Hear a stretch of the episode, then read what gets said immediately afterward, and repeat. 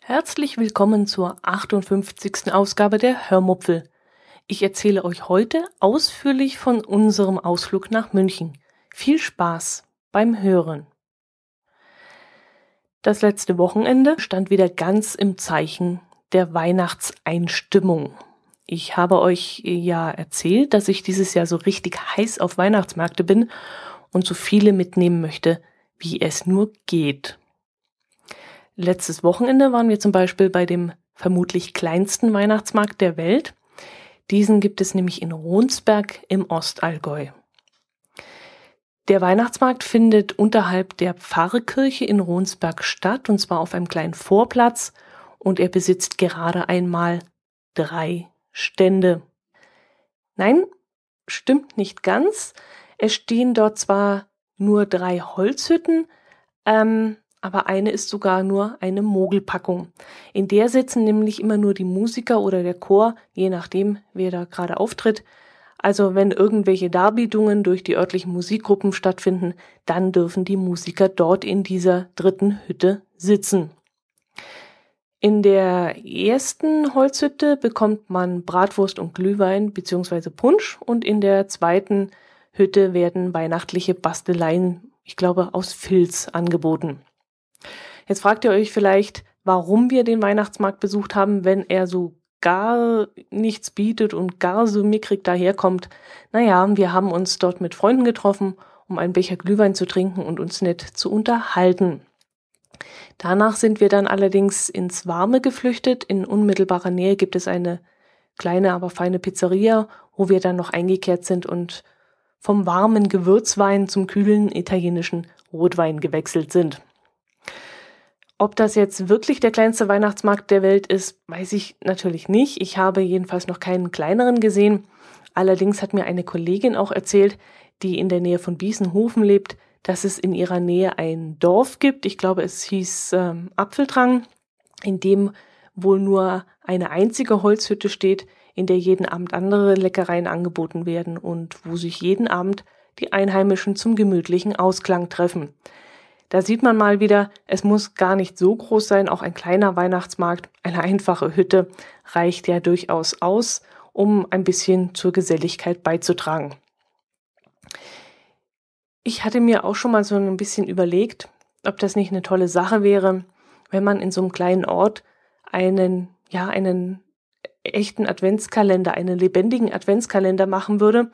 Ich habe mal davon gelesen und fand die Idee einfach super, so dass man zum Beispiel jeden Tag öffnet ein Haus so den Garten und äh, bietet irgendwas an, Glühwein oder Plätzle oder so.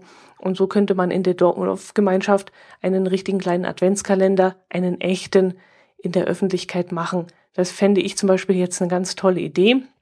Ähm, man würde dann auch die Nachbarn ein bisschen besser kennenlernen. Natürlich hapert es dann meistens, vermute ich jetzt mal, äh, an der Umsetzung, aber die Idee fand ich schon richtig gut. Jeden Tag wäre also ein anderer Nachbar dran, der einfach dann vor seiner Haustür Glühwein anbietet oder Kaffee oder ein paar Plätzle oder ein Stollen oder Pizzaecken oder was weiß ich. Das wäre doch eine richtig nette Sache. Gut, ähm, Weihnachtsmarkt in Ronsberg. Wir sind dann am nächsten Tag nach München gefahren.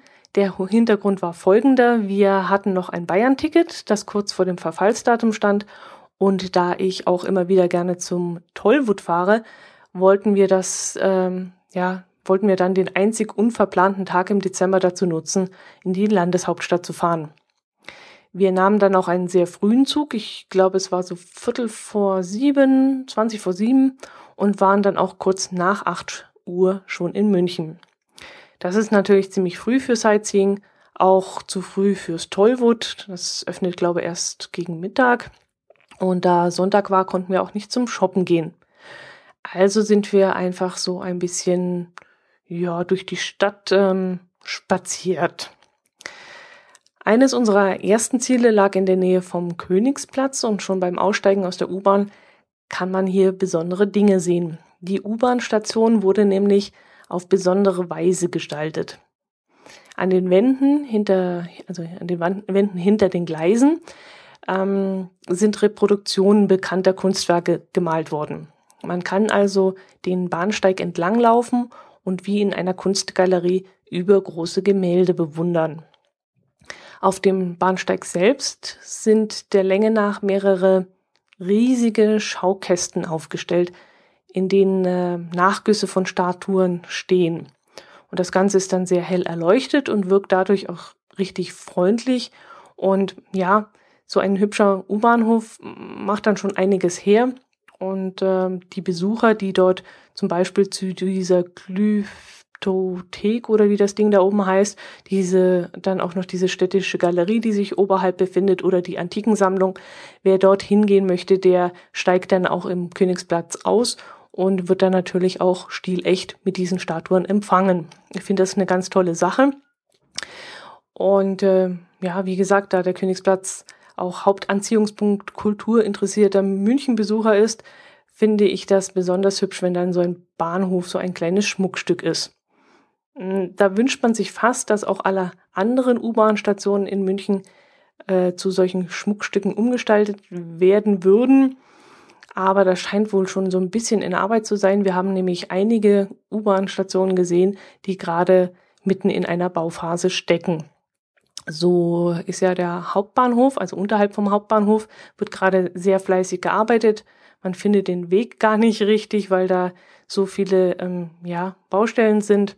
Auch am Marienplatz haben wir uns verlaufen, weil mittendrin eine riesige Baustelle ist. Und äh, unterm Stachus, nee, da, da sind sie, glaube ich, schon ganz fertig. Da war ich ja beim letzten Mal und äh, da sah schon alles picobello aus. Es tut sich also einiges in München, gerade im Bereich der U-Bahnen wird einiges gemacht. Sie werden alle heller gestaltet und ja, mit irgendwelchen Themen versehen, die dann äh, besonders sehenswert sind. Ja, irgendwann gegen Mittag haben wir uns dann auf den Weg in den Stadtteil Heidhausen gemacht. Eine Twitterin hatte vor kurzem ein Foto vom Heidhauser Weihnachtsmarkt gepostet so dass ich dann neugierig geworden bin und unbedingt dorthin wollte. Der Heidhauser Weihnachtsmarkt liegt auf dem Weißenburger Platz, der aus einem, ja, ich nehme mal an, Kreisverkehr besteht. Dadurch, dass überall Holzbuden aufgebaut waren, habe ich die Verkehrsführung nicht ganz überblickt. Ich weiß also nicht, wie es da im Sommer aussieht, wenn diese Hütten nicht dort stehen. Ich nehme an, dass hier im Sommer eine ja, verkehrsberuhigte Straße um den Platz führt, und in der Mitte des Platzes befindet sich ähm, vermutlich eine große runde Grünfläche mit einem großen Brunnen, der jetzt aber im Winter abgedeckt ist. So wie eigentlich alle Münchner Brunnen. Also wenn man da mal ein paar Brunnen anschauen möchte, die es ja da zahlreich in München gibt und besonders schön sind und auch schon sehr alt, dann muss man das im Sommer machen, weil im Winter sind sie alle mit Holzdeckel abgedeckt. Auf der Straße und im, im Innenbereich des Kreises äh, standen, ja, ich kann schlecht schätzen, aber lass es 50 oder 60 Holzhütten sein. Dort wurden dann typische weihnachtliche Dinge verkauft, wie zum Beispiel Strickwaren, Holzspielzeug, Holzdekoartikel. An einem Stand gab es zum Beispiel Untersetzer für Trinkgläser. Ich weiß jetzt nicht, ob ihr so etwas auch noch nutzt. Ich tue das nicht, aber ich kenne es von meinen Eltern, die so etwas immer benutzt haben.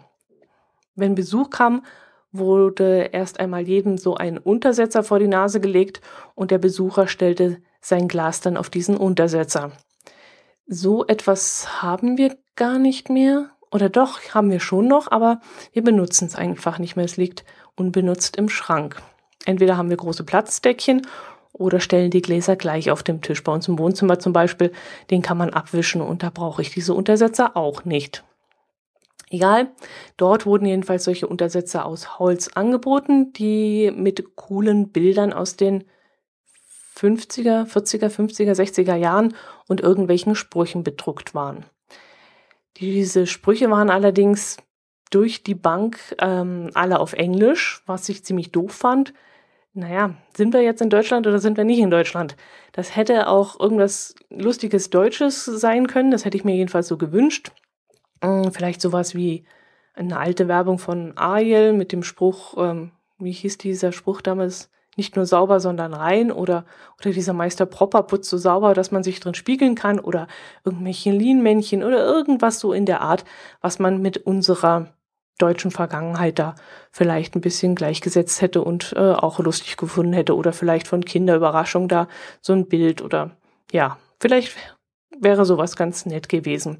Aber mit diesen englischen Aussprüchen und äh, ja, konnte ich nicht viel anfangen.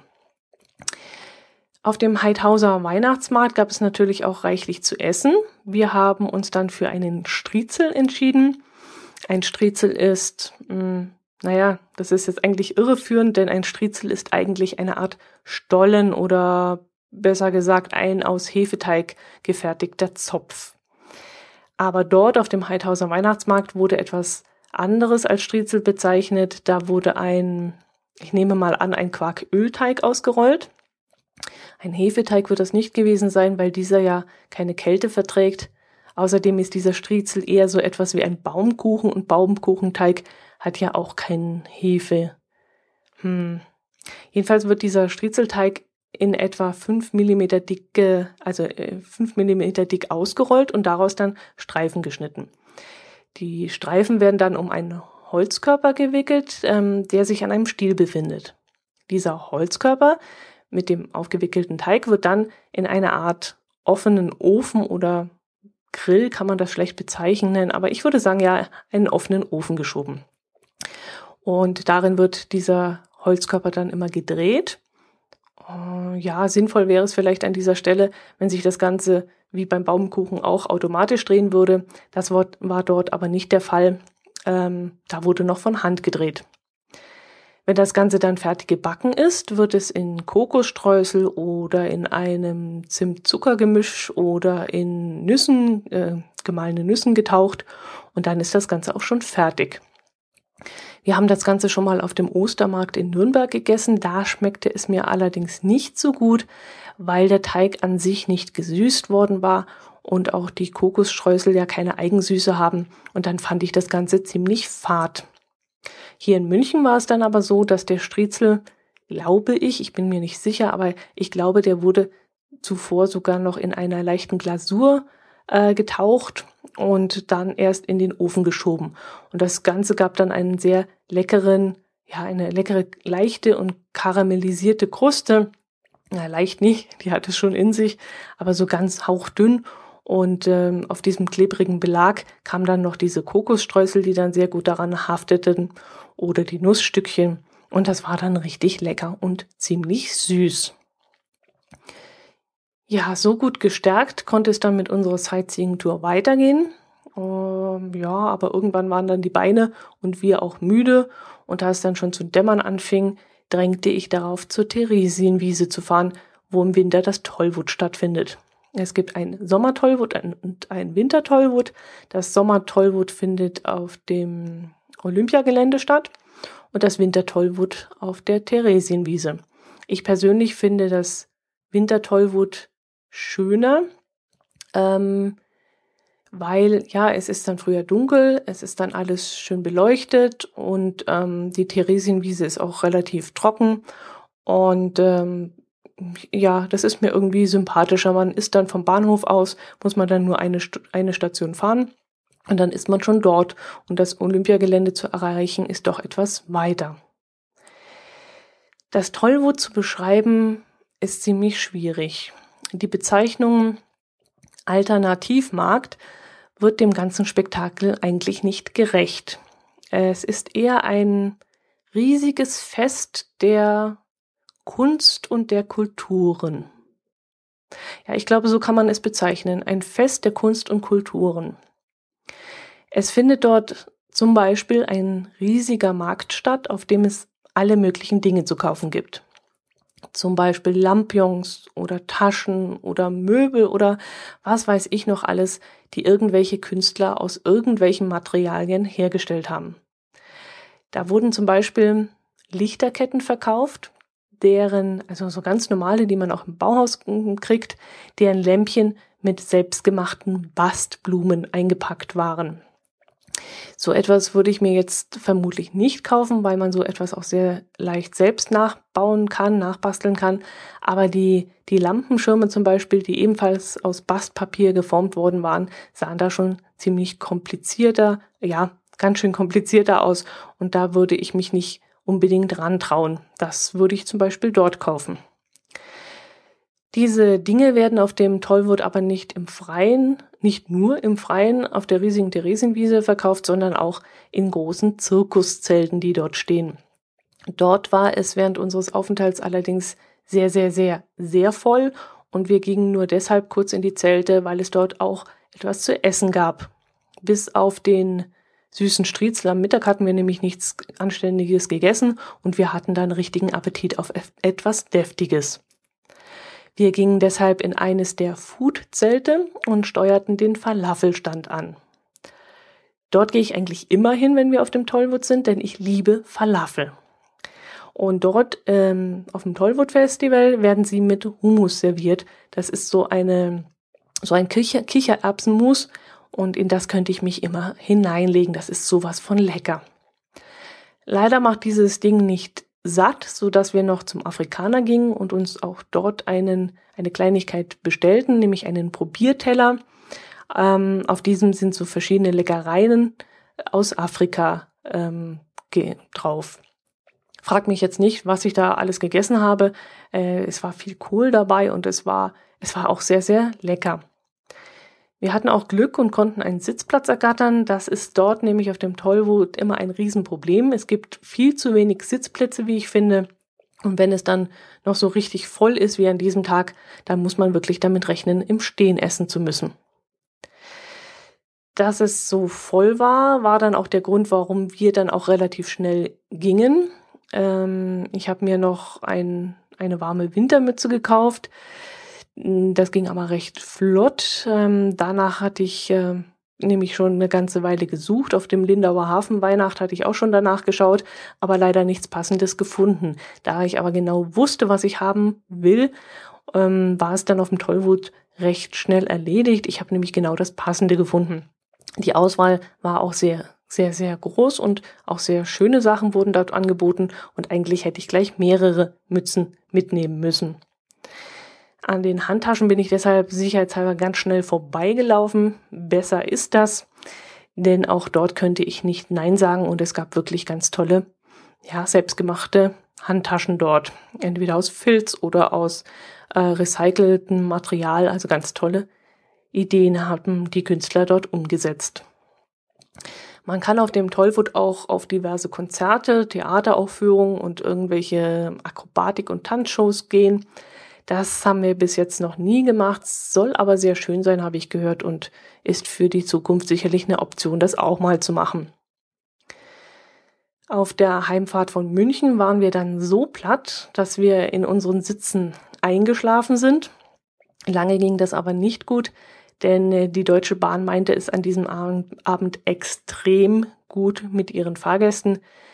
Die dachten sich wohl, wenn es draußen gar so bitterkalt ist, dann soll es wegen, wenigstens im Waggon warm sein. Und sie heizen dermaßen ein, dass wir das Gefühl hatten, gegrillt zu werden. Das war wirklich wie ein riesiger Ofen. Das ganze ja, Abteil, das war ein offener Waggon und ähm, das war so heiß da drin. Als ich dann ausgestiegen bin aus dem Waggon, haben mir die Wangen geglüht und als wir dann im kalten Auto saßen, habe ich angefangen zu schlottern. Also da hat es die Bahn wirklich zu gut mit den Fahrgästen gemeint. So, jetzt habe ich irgendwie das Gefühl, dass ich noch irgendwas erzählen wollte. Aber mir fällt es jetzt nicht mehr ein. Ich hätte ja eigentlich auch noch ein bisschen Zeit. Och, dann kann ich vielleicht wieder einmal eine Empfehlung aussprechen. Da der Bobson-Bot zurzeit keine Zeit fürs Podcasten hat, es aktuell also keine neuen Folgen gibt, mh, hm, verweise ich lieber dieses Mal auf einen Blog, nämlich einen Blog, den ich in meinem Lesefeed habe. Er heißt herzallgäuerliebst.de und wird von zwei jungen Frauen betrieben. In ihrem Blog geben sie unter anderem ganz tolle Basteltipps und machen auch Vorschläge, wie man mit einfachen Mitteln die Wohnung hübsch gestalten kann. Da gibt es wirklich ganz, ganz tolle Sachen, die die beiden nähen, zeichnen, basteln, schreinern, ja, in jedweder Form einfach gestalten. Sie haben zum Beispiel auch den Krea-Dienstag, an dem Sie jedes Mal von neuem eine neue kreative Idee vorstellen.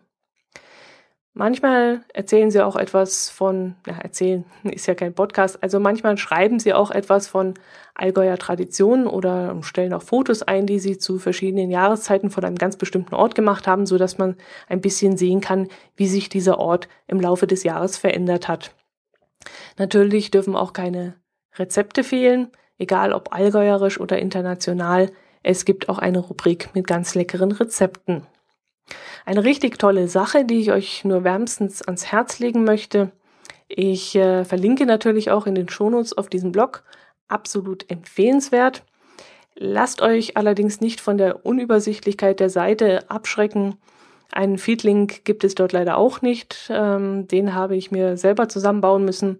Aber es gibt viele andere Möglichkeiten, um auf dem Laufenden zu bleiben. Die beiden sind, glaube ich, auch bei Google unterwegs. Oder ihr speichert euch die Seite einfach unter den Favoriten und schaut immer wieder einmal dort vorbei. Absolut empfehlenswert. So, das soll es gewesen sein. Ich hoffe, ihr besucht fleißig die Weihnachtsmärkte, lasst euch ein bisschen in Weihnachtsstimmung versetzen. Ähm, hoffentlich habt ihr auch jeder einen Adventskalender, einen hübschen und äh, genießt so langsam die ruhige Zeit. Macht es gut. Bis zum nächsten Mal. Ich würde mich freuen, wenn ihr wieder dabei seid. Servus.